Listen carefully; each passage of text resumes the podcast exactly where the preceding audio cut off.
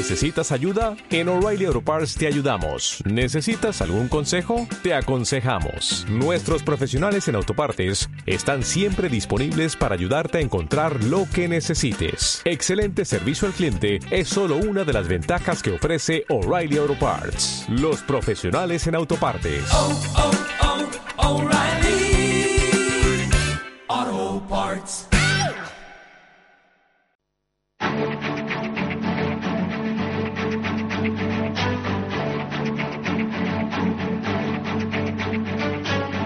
En Capital Intereconomía, el consultorio de bolsa.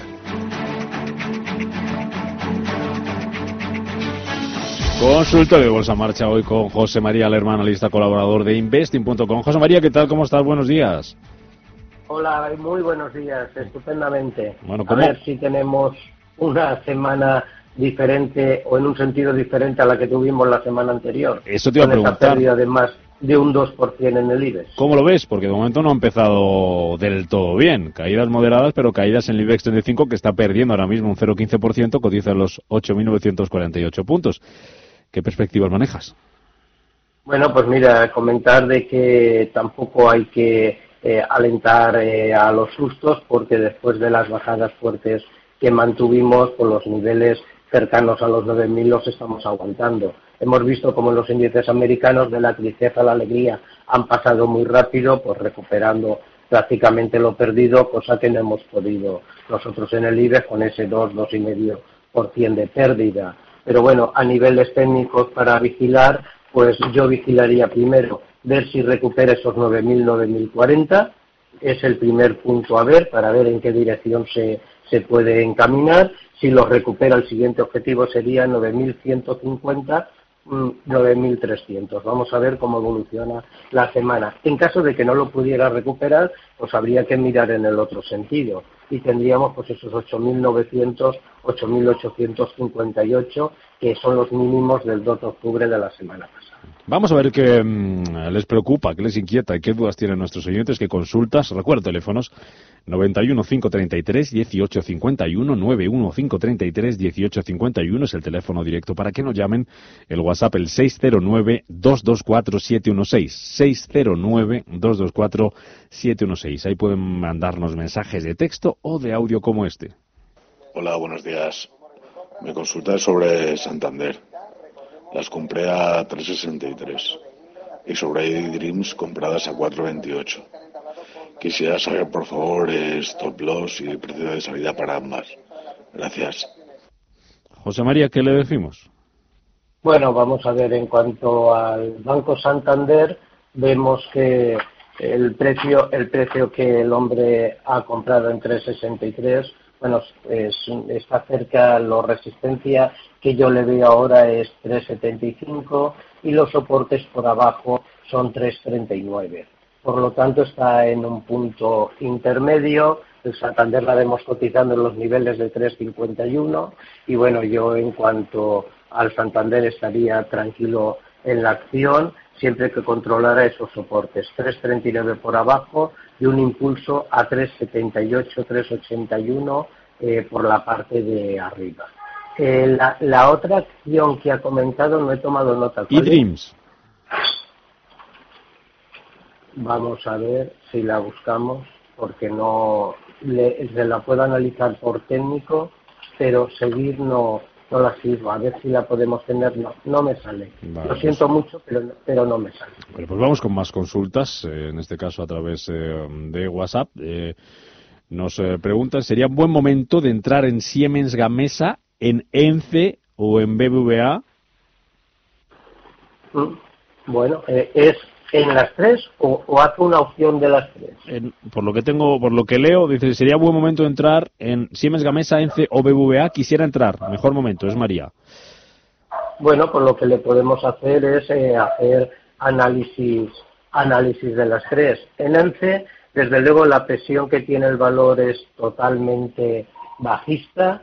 El valor está teniendo una caída muy fuerte y hoy sigue con ella. Por lo tanto, yo en el valor a estos niveles no, no entraría. mm, la caída si pierde los niveles de 3 euros la puede llegar y la puede hacer aún más profunda a niveles de 2,80, 2,50, por lo tanto yo en este momento estaría fuera de ENCE. si vuelve a entrar en los niveles de 3,23 y 3,25, hablando de técnico, bueno, pues podría tener un repunte a 3,52, pero el sentimiento de la acción, el análisis técnico, el impulso es totalmente bajista. Por lo tanto, yo estaría totalmente fuera de la acción. En cuanto a Siemens Gamesa era la siguiente, ¿verdad? Sí, Siemens Gamesa, ENCE y BVA. Vale, correcto. En cuanto a Gamesa, bueno, pues vemos que sí ha tenido un impulso muy fuerte bajista desde el 18-19 de septiembre, que le ha llevado desde los 14 euros a los 11 euros. En cuanto en este momento, mientras que no tenga, no recupere los 12 euros para arriba, yo no entraría en el valor. Eh, vemos que eh, eh, a niveles de contrato veíamos la semana pasada, bueno, pues iba a suministrar 45 generadores a China, 89 turbinas a Países Bajos. Hoy volvemos a ver cómo la acción se está comportando pues en línea del mercado, subiendo un 0,5% y aguantando estos mínimos de la semana pasada. Pero bueno, yo no entraría salvo que tocara eh, rompiera esos 12 euros para arriba. Y en cuanto al BBVA, bueno, pues eh, si el mercado tira para arriba, desde luego va a tirar para arriba, pero ante la posibilidad de que recuperemos o no esos 9.000, 9.040, eh, yo no entraría en este momento en ninguno de los tres títulos. El BBVA, bueno, pues si tiene una caída adicional a 4.40, plantearía entrada. Y si recupera y supera al alza los 4.65, plantearía entrada. Pero en este momento no entraría. Más consultas, también a través del um, WhatsApp. Eh, Conchi eh, dice, quisiera preguntar al experto por Solaria, la tengo en beneficios. Quisiera saber qué me recomienda si mantener o vender parcial o totalmente y próxima resistencia importante de Solaria. Bueno, pues si la tiene si Solaria la tiene en beneficios, yo de momento mantendría la acción o dependiendo o dependiendo de la cantidad y el precio que compra, una buena opción sería asegurar al menos el 50% de beneficios. Solaria nos ha roto en la semana pasada, después de la semana tan nefasta que tuvimos en el IBEX, esos máximos que hizo el 5 de octubre en 6,5 y el romper esos máximos pues vuelve a fomentar ese impulso alcista que tiene y puede tener un nuevo impulso al alza. Por lo tanto, yo mantendría la posición o desharía el 50% de ella. Un retroceso sería de momento pues volver a recuperar a la baja esos 6,5 y eh, hacer soportes en 600 por la parte de abajo, por la parte de arriba está digamos en un impulso de subida libre y por lo tanto yo mantendría mantendría la acción. María de Madrid pregunta por más móvil con este pequeño recorte.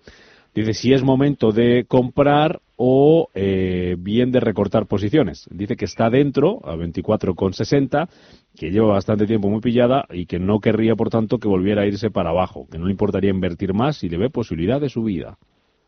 Vamos a ver, posibilidad de subida le veo a más móvil. Ahora, cuando las tiene compradas a 24,60 y después del impulso tan fuerte que hizo la semana pasada, tras las noticias que tuvo, ponderar más en este momento yo no lo haría. Eh, que pueda tener una bajada que, que, el oyente tenía miedo, bueno, pues perfectamente puede asentar las subidas que tuvo la semana pasada y retroceder hasta niveles de 21.50 de los 22.48 que tiene la acción. Ahí en 21.50, pues bueno, pues yo me plantearía estrategia de entrada. En estos momentos no, y desde luego eh, la acción la mantendría. La mantendría tanto porque primero la tiene por debajo de compra, pero a su vez la mantendría igualmente porque considero que es una acción que le queda un potencial de subida. Vamos con otro audio de WhatsApp al 609-224-716.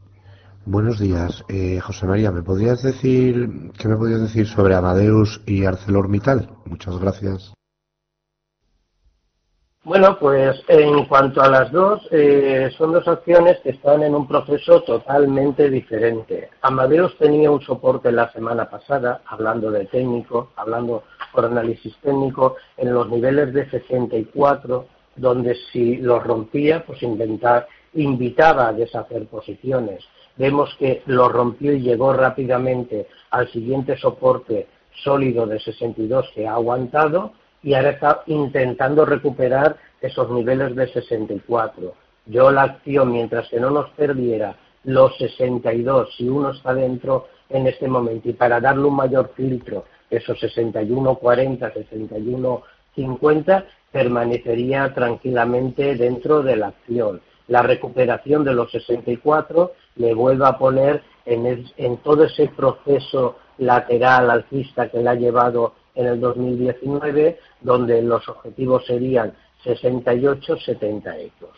Por lo tanto, yo en Amadeos estaría tranquilo. Vemos por fundamentales, ya lo comentamos la semana pasada, que ganó 594 millones, un 3,6% más, con lo cual yo en Amadeos, aparte de todo lo que se ha oído en el sector, por todo lo que ya hemos, hemos sabido de estas dos semanas anteriores, estaría dentro. ArcelorMittal, ArcelorMittal tiene un proceso totalmente diferente. Está muy afectada por eh, la, digamos, el frenazo económico eh, que hay mundialmente, por toda la demanda que eso puede provocar al acero. Eso ha hecho reducir producciones en sus plantas, tanto en la europea es más por, el, por lo que es el largo de carril como en la europea por, por lo que es el, la producción plana. Eh, está muy afectada, una de las más afectadas directamente por toda la guerra comercial y cualquier noticia sobre ella, independientemente de cómo vaya la evolución de la empresa, la cotización la registra, tanto para arriba como para abajo, no solo en una dirección muy drásticamente y por lo tanto tenemos como soportes como análisis técnico tenemos en ArcelorMittal un soporte que debe respetar sí o sí en 11.19, 11.20, 11.22. Si ese soporte lo rompiera para abajo, marcaría unos objetivos mucho más abajo y grandes, con lo cual desharía posiciones. Mientras que no lo rompa, yo estaría en la acción. Voy a saludar a Agustín de Madrid para que nos deje su consulta y la respondemos después del boletín informativo. Agustín, buenos días. Sí, buenos días. Díganos. Eh, das Teleco, por favor, y SACIR, las dos. Vale, ¿está usted comprado? Sí, sí, pierdo un poco las dos, sí. Pues a la vuelta del boletín le responde José María Lerma, ¿vale? Gracias, mi gracias. José María, boletín informativo, escuchamos las noticias y volvemos, ¿vale? Muy bien. Hasta ahora.